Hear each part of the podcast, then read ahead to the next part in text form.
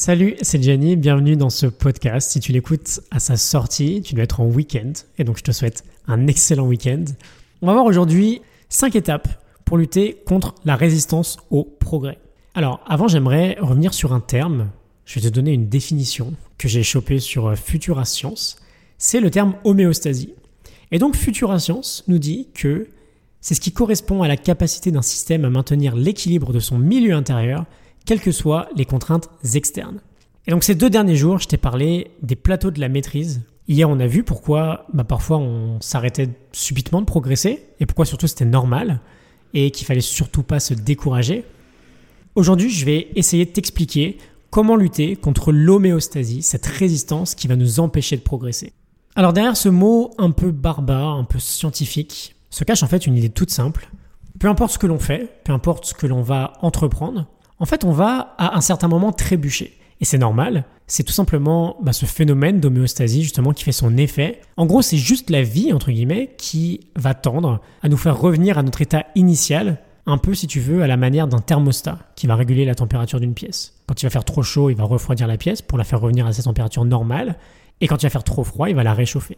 Et donc ce phénomène, il peut être purement biologique. Ton cerveau ou ton propre corps, de base, n'aime pas forcément les changements. Donc ils vont te retenir. Mais ça peut aussi être ton entourage. Peut-être que tu as un projet ambitieux en ce moment, tu avances bien dessus, et tu commences à rencontrer un peu de succès, ce qui va déranger certaines personnes.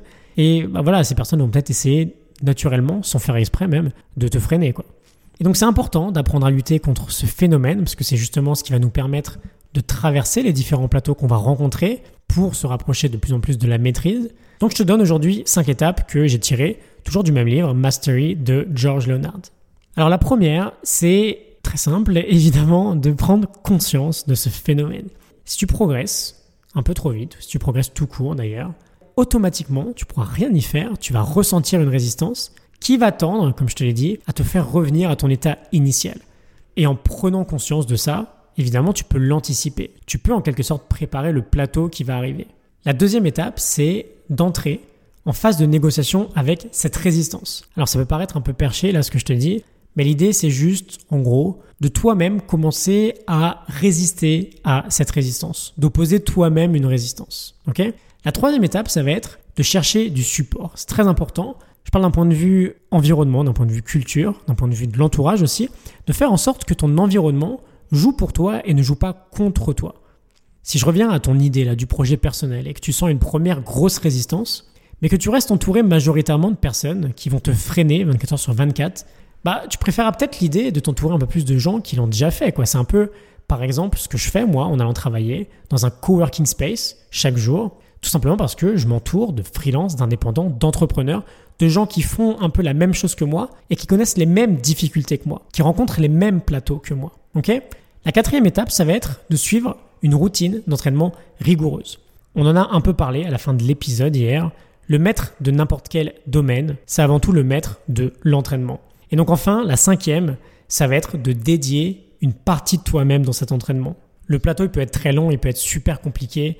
Et donc c'est super important d'avoir des habitudes, on va beaucoup reparler des habitudes d'ailleurs, évidemment, qui vont te faire agir automatiquement sur la durée, tout simplement pour que tu tiennes ton planning, même quand tu ne le sens pas, même quand tu as beaucoup moins de motivation, parce que tu as l'impression que tu progresses plus.